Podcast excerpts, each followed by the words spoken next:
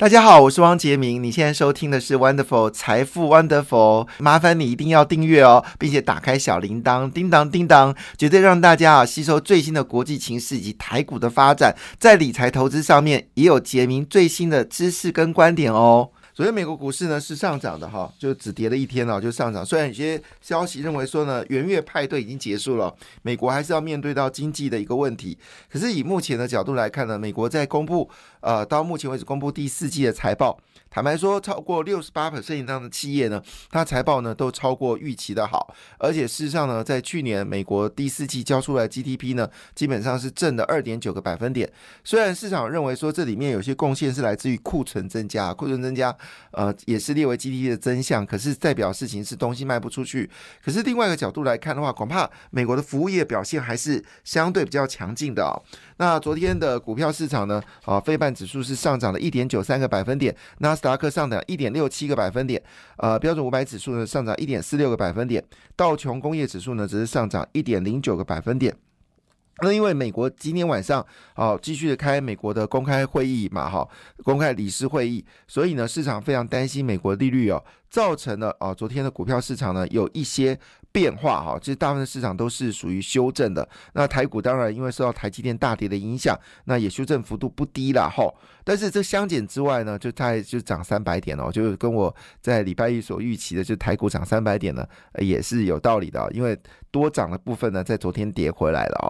但是呢，基本上来说，整个趋势看起来对台股还是有利的。欧洲股市呢，则呈现了就是小幅的偏小幅的波动啦，其实影响不是很大。德国股市呢，就是震荡了。正涨了零点零一个百分点，那英国股市是小跌零点一七个百分点，法国股市呢则是上涨零点零一个百分点，而小跌小涨哦。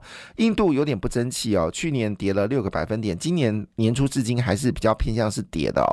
那么印度预估今年 GDP 呢，大概是非常保守，大概只有六个六到七个百分点，嗯。所以呢，印度的股市呢，在今年年初表现的是普普通通。那昨天是上涨啊，涨了零点零八个百分点。菲律宾股市在昨天是跌了二点五五个百分点了。菲律宾股市在是亚洲里面波动是剧烈的股股市啊。做菲律宾股市可能心脏要比别人更强啊。那当然回到中国股市哦，中国股市呢啊，已经开始恢复了正常的一个形态啊。那么恒生指数呢，昨天是跌掉两百二十七点四点哈，是连续两天的下跌哈。那么上海呢，则是。下跌零点四个二个百分点，深圳呢是跌掉零点八个百分点。呃，当然了，这种跌幅比台股来说跌幅算是少的哈。但是有消息指出呢，中国公布的制造业数据呢已经正式啊翻多了哈，正式翻多了哈，这是可以确认的，就是感染都感染完毕。那有访问台商啊，台商说。今年过完年的开工的状况呢，其实非常稳定哦。那么工人也非常稳定，就是说要找工人已经没有像以前那么困难了。那上工的状况呢也相对稳定，哦，所以也就是说呢，整个疫情在中国是不是画下了一个休止符呢？那原本很担心的就是过年的时候会不会把疫情呢传染到农村哦？因为很多人回家了嘛，哦，那目前看起来呢，中国好像也没有看到什么爆发性的一个感染。当然，消息不透明也是。原因啦，不过以目前的角度来看，哦，就是我们说的，从海关台湾的海关的数据来看的话呢，入境的呃感染率呢已经降到了两个百分点以下了，甚至有些已经降到一个百分点以下。那从之前的百分之二十哦，已经大幅的减少下来。估计中国的疫情应该是要进到尾声，甚至应该结束了。所以今年的中国经济呢，肯定会有比较明显的增长。其实真的十四亿人口是一个很可怕的数字哦，就是任何数字除以十四亿都会变得很少。但任何数字乘以十四亿就变很多。举个简单的例子，中国人如果每个人多花一块人民币的话，那就是十四亿人民币。哈哈，那如果每个人多花了一千块的话呢？一年多花一千块的话，那就是多少？一点四兆人民币。哈哈哈哈哈，这是非常可怕的数字哦。所以呢，这个看得出来，就是只要有。百分之五的中国人出国旅行啊，周围的国家呢就会受到很多的观光财哦，所以这个事情当然对于亚洲的经济来说是有必要去留意的了哈。好了，那我们再回到整个昨天的股市一个状况呢，那当然昨天美国股市上涨的原因是因为呃。美国认为，基本上认为就是不太可能哦，就是有大幅的升息的问题。虽然呃，美国联准局可能还是相对要强调，就是利率不可能降，好，维持强利率是一个必要的一个条件哦。但是呢，事实上降缓升息已经是必然的。那美国正式宣布哦。这个武汉肺炎已经不是流行病，而只是已经是流行病，而不是必须要管制的疾病哦。这是最新的消息，就是美国也宣布，他们正式呢把降。降呃降低等级了，也就是说就是没有疫情指挥中心的概念。那这个消息使得昨天的美国股市表现的还算不错。那么其中涨最凶的就是 Amazon 啊，Amazon 是上涨了二点五七个百分点哦。那之前裁员的微软只是上涨了二点一个百分点啊。那同时间呢，在整个就是费半里面呢，涨最多的部分呢是。AMD 啊，就是超维，也就是台积电的客户哦。AMD 呢是上涨了三点七三个百分点。那昨天呢，外资砍杀联发科哦，那么联发科一度呢是涨超过了七百四十块钱嘛，那昨天回到七百一十几块。可是呢，高通昨天上涨一点二个百分点，所以一样都面临到就是中国手机需求还没有看到明显复苏的一个情况之下。外资砍联发科买高通是什么道理？我不是很理解哦。好了，当然整个状况可能还是属于就是起起伏伏。那以目前来说，联发科近期的高点是在七百六十块钱。那除非能够突破七百六十块，要不然基本上呃七百块以上都会有些压力啊。就等待联发科最新的一些数据来。解释，那昨天呢，整个 ADR 部分呢是联电表现最强啊，联电 ADR 呢是上涨了二点六个百分点了，非常强劲啊，外资持续的买进联电哦，主要是因为大家都知道中芯半导体已经被这个中美国给这个惩罚了，加上呢这个荷兰呢也不会把紫光机呢呃送进这个中国，所以呢使得联电的竞争力大幅的增加啊，那当然也使得世界先进，其实但是股票而言，世界先进表现的比较强劲哦。那另外，利基电表现的就没有那么强了啊，所以呢，联电在昨天呢是大涨了二点六个百分点，确信哦，就是二十八纳米的这个制程呢，联电可能还是一个赢家哈，这是一个非常有趣的事情。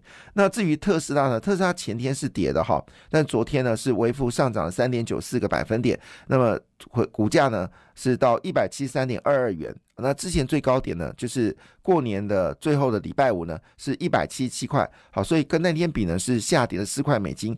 但是特斯拉已经公布了一个重要讯息，它这两年呢会疯狂的增加资本支出哦，必须在电动车的市占里面呢维持强劲的一个增长率哦。所以看得出来，在昨天哦，跟电动车相关的类股哦表现的还是最强的。那么最新消息呢，是苹果啊已经忍不住了。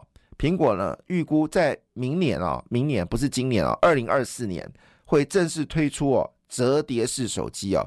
那大家也关心哦，二零二四年啊，苹果会不会出自己的这个电动车呢？也是成为大家关注的焦点。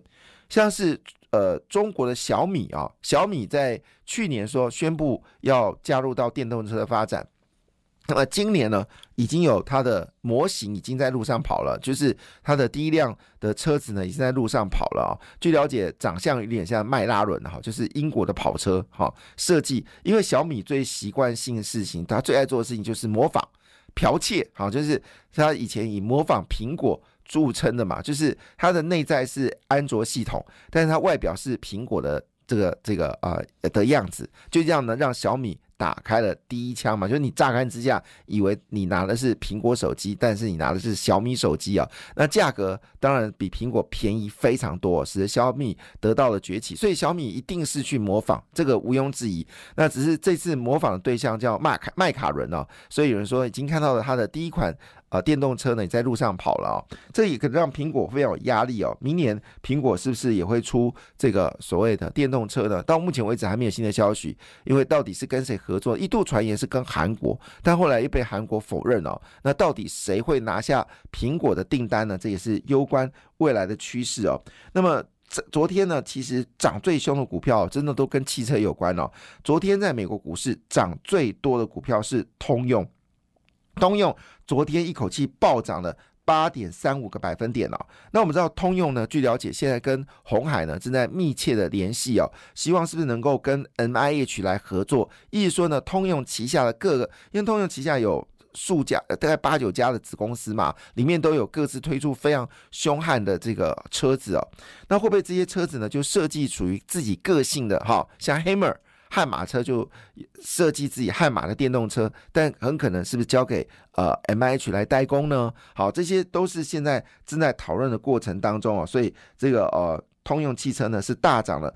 八点三五个百分点啊，八点三五个百分点，也意味着一件事：电动车的时代真的会造成股票上涨。那我们之前有请分析师来讨论嘛？他们就说，其实十五 percent 是一个关键的数字。苹果手机智慧手机，其实在一九呃九七年就已经有类似智慧型手机出来，那叫 Palm。后来经过多年的发展了，一直到这个二零一二年、二零一三年哦，这个哦就是智慧型手机呢，呃，市占率超过了。十五个百分点之后，智慧型手机就成为主流。那那时候就让这个呃，就是苹果的股价大涨。一样道理，Nokia 当时也是市占率超过十五 percent 之后，Nokia 跟 Ericsson 股价也开始大幅的上涨。所以人家认为说，只要电动车的渗透度超过十五 percent 的话，股价就会大幅的上涨啊。这是不是真的呢？我们就。继续的、继续的来观察哈，到底是不是真的？好，所以呃，整个过程当中呢，似乎看起来呃，这个电动车成为目前的一个主要焦点哈。那我们从选择权角度来看呢，呃呃，就不全然是这样子了。那么选择权来看呢，跟电动车有关的是玉龙跟和大。好，玉龙跟和大。哦那我们知道，自从过完年之后，玉龙股价呢就开始狂飙猛涨哦。一方面，嗯，就是他代理的你上的股，你上的销售有回温嘛，哈，但是这跟玉龙其实比较没有关系啦，哈。那玉龙呢，主要是因为呃这个电力十足，因为特斯拉的大涨，让玉龙呢也跟着上涨了。那玉龙的股价呢已经见到八字头了，创下了三十二年的新高。那当然，市场对玉龙的未来也是持续看好的。但是重点就是在这个地方，就是说红海是不是可以能够出比？这个七十五万台币更便宜的车子可能是一个关键呢，因为呢，特斯拉的 Model Q 很可能在今年会出来。那 Model Q 的 Model Q 就是所谓的就是呃特斯拉的平价车嘛。那预估的金额呢是七十五万新台币哦，七十五万新台币。那因为它是进口车，可能还有一些费用起来，那八九十万跑不掉。所以如果呃平这个就是 Model B 好，就是我们说的。呃，这个玉龙跟 M H 合作的这个平价车 Model B，如果能够卖到八十万以下的话呢，就绝对有竞争力。那目前为止，你如果有预估呃有去预定玉龙的车子呢，你预定的是 Model C 哈，那 Model B 呢，基本上也可能在后续会发展，那价格也会更加的亲民。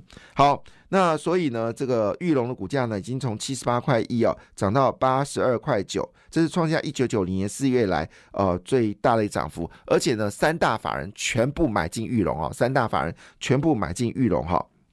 那现在大家好奇哦，就是它的电动车 A 7 N seven 哦，到底目前为止已经进行到状况呢？好，现在状况是已经说整部车子跟关键零组件的测试阶段哦。那如果这些测试都呃，符合需就是呃可以耐久，而且符合需求的话呢，估计第四季就开始交车了哈，第四季就会开始交车，所以在年底部分呢就有机会贡献业绩哦。另外就核大，核大已经很久没有涨了哦，那么核大二零二二年营收呢？年增率呢是九点六五个百分点，再创历史新高。那核大呢，当然目前为止呢，还是全球的主要的电动车的供应商，会不会有些机会哦？这电动车的表现确实蛮强劲的。另外一部分呢，当然就是跟所谓的厨电有关哦，因为呃，经济部长王美花今年的一个很重要的事情，就是打造韧性经、韧势、韧性经济之外呢，还打造韧性电力哦。那这是一个必然趋势。所以呢，昨天呃也看出来，中心电跟华晨哦。那么，呃，基本上在选择权部分呢，表现的也非常的强劲哦。那中心店年增率是二点九三哦，而且去年底已经宣布拿下第二期国道高速公路第六站的充电站八年的经营权哦。那么加上呃第一期四站以及自有品牌营运的电动充电站，合计总共有十站哦。那实际上中心店也开始进入到所谓充电的一个生意。好，那这个业绩呢，基本上可能有机会达到就是。赚取相当的利润。因为据了解，台电部分呢已经推出五百亿哦单年度的业绩，那有没有可能让中心电来赚到钱？中心说，它在手的订单呢已经高达两百五十亿哦。另外就华晨哦，华晨新能源是跟这个厨电有关的，那么最近表现也非常强劲。当然在昨天呢，其实大家比较在乎的事情还是在铜嘛哦，昨天第一铜涨停板了，铜价上涨是这次中国送给全世界最大的礼物。那昨天呢，跟铜有关的股票呢也是全面上涨，其中金军表现最好。那昨天在电动车里面呢，也注意到一件事，就很久没有涨的台半哦，昨天正式突破了八十块的这个底部哦。那么之前最高是九十块，有机会持续的攻击哦。好，这是我们看到最新的消息，提供大家做参考。感谢你的收听，也祝福你投资顺利，荷包一定要给它满满哦。请订阅杰明的 Podcast 跟 YouTube 频道财富 Wonderful。感谢，谢谢 Lola。